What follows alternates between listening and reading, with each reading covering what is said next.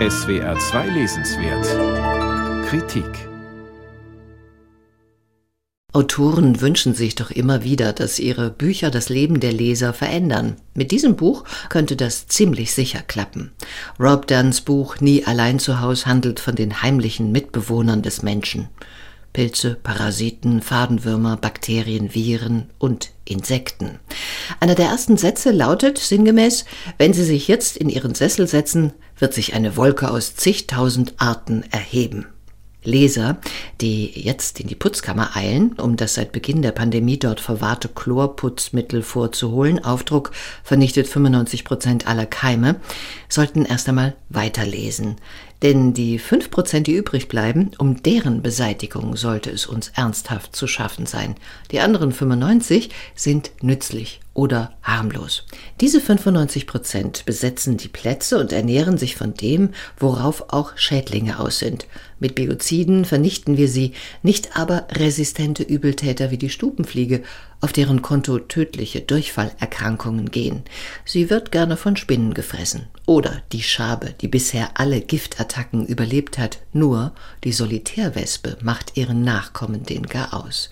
Oder die Bettwanze, resistent gegen alles, außer den Sporen des Boveria-Pilzes.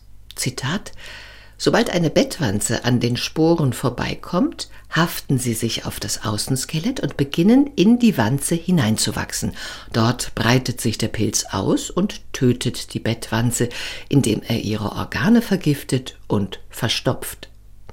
Rob Dunns Buch ist voller solcher Splatterstellen und spannender als ein Roman von Stephen King, denn jeder Leser, jede Leserin fragt sich, welche Gefahren warten bei mir daheim? Ist meine Wohnung etwa mit Gipskartonplatten isoliert, auf denen Pilze wachsen können, die für Lungenblutungen und Parkinson verantwortlich sind?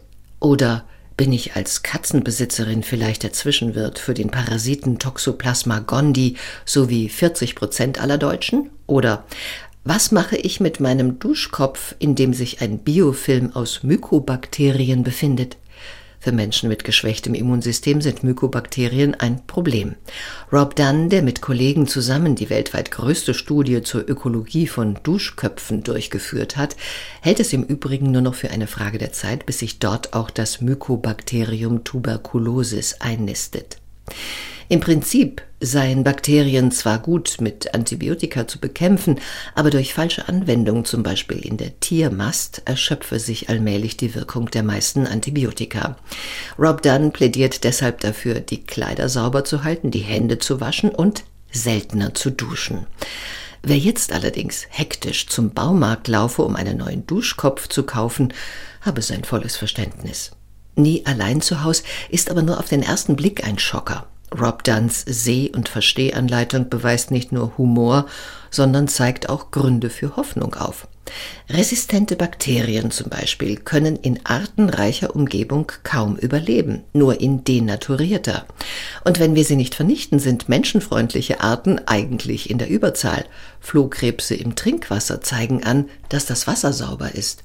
Küchenameisen produzieren ein Antibiotikum gegen resistente Bakterien. Nebensatz es kümmert sich nur niemand von den Kollegen darum.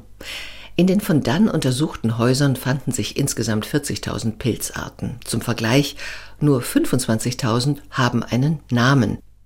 Heute verbringen amerikanische Kinder 93 Prozent ihrer Zeit im Haus, berichtet dann.